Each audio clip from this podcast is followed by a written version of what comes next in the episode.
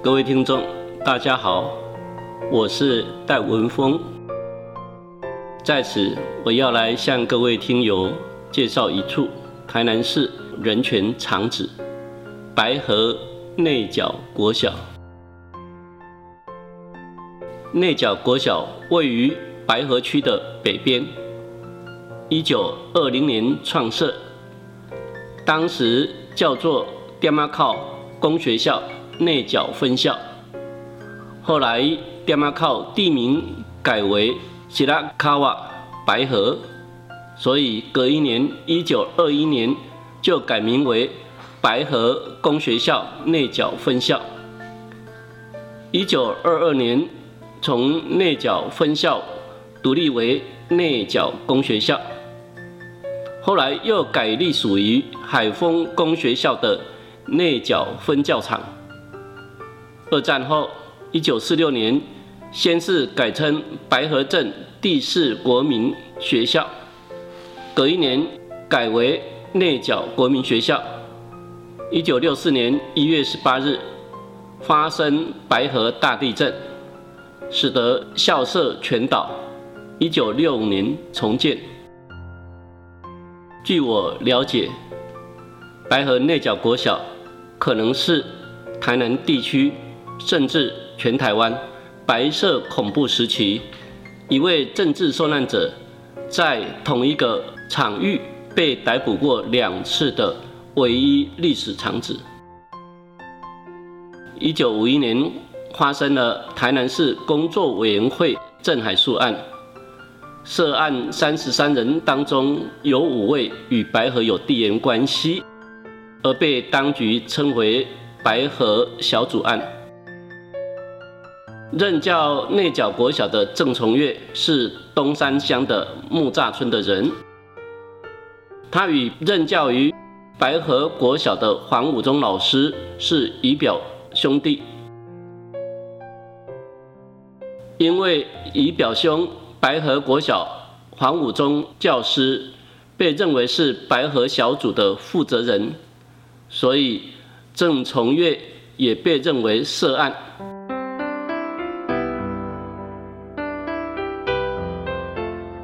但最后判决书说他并未参加叛乱组织，所以仅判处三年的感化教育。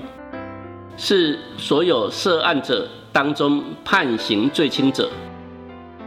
在绿岛服完三年的刑期以后，郑从月回到内角国小继续任教。没料到一九五八年九月初，内角国小刚开学，他就被逮捕入狱。当局一反第一次。判决书的判决理由说他参加了叛乱组织，而且有介绍他人入党，所以改判死刑。于一九六零年遭到枪决。小郑从月四岁的妻子沈碧霞女士后来回忆说，民国四十七年九月初，内角国小刚开学。远景就来学校找她，把她带走了。官方说她参加了共产党，而且有介绍别人入党，所以判处死刑。根据判决书理由栏记载，判处感化三年的原因如下：被告郑崇月故于本部审讯时否认参加毁谤。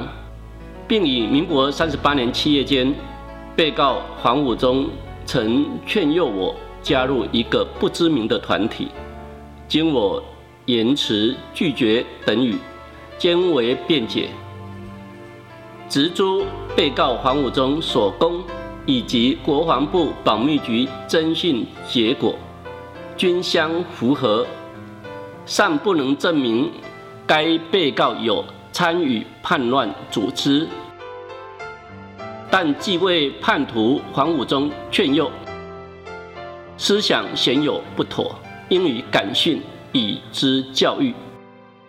显然，第一次判决书是认为不能证明郑从月有参与叛乱组织，但一九五八年再次抓走了郑从月之后，判决书记载着以下理由：郑从月于民国三十七年三月间，在省立台南师范学校时，经其仪表兄弟黄悔武宗，挂号以伏法。吸收入毁组织，黄毁武宗与被告郑从月系以表兄弟，故为隐瞒甚为显然。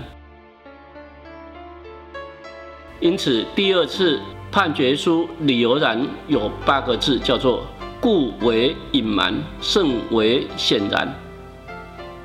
判决书又说，被告在调查局的供词。挥出其自由意志，并非事实，空言指控，殊不足采。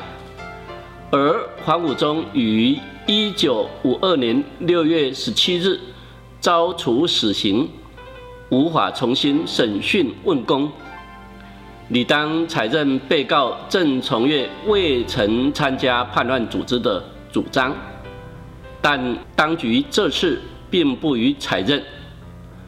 因此，先前审判竟遭遇到大逆转，由原先应予感训改判为死刑。罪名是意图以非法之方法颠覆政府而着手实行。一九五九年十一月六日，初审判决郑成玉死刑之后，妻子沈碧霞。以申请人提出复判。十二月十八号，复判结果维持死刑原判。判决书写着：被告郑从月之所为，显已构成意图以非法之方法颠覆政府而着手实行。被告所为祸国殃民，恶性重大。应依法处以极刑，褫夺公权终身，全部财产着留其家属必须生活费以外没收。一九六零年，郑从月遭到枪决，年仅三十二岁。郑从月遭到枪决的四十年后，两千年，郑从月妻子沈碧霞女士。接受江天禄老师的采访时说，事后郑从月的四弟郑从熙常被调查局调去问话。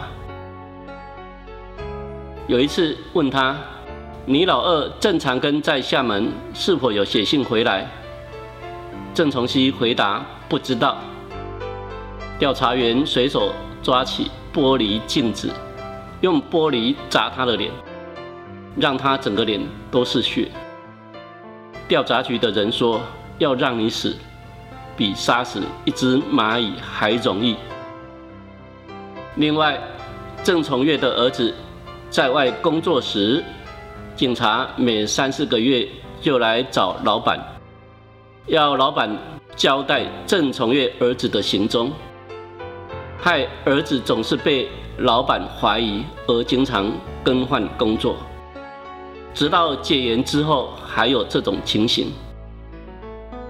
对于郑从月两次被抓，最后被招处极刑，政治受难者陈英泰先生在一篇我亲辈的已故白色恐怖受难者的文章中，提到有关郑从月死刑的这么一段话。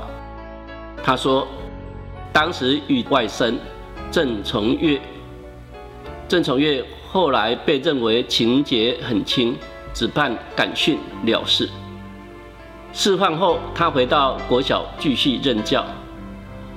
像郑从月这种有案底，回到公家机关做事，可想而知，将会成为大家的箭靶。大家为了立功，陷害他的小报告满天飞，于是他再度被逮捕。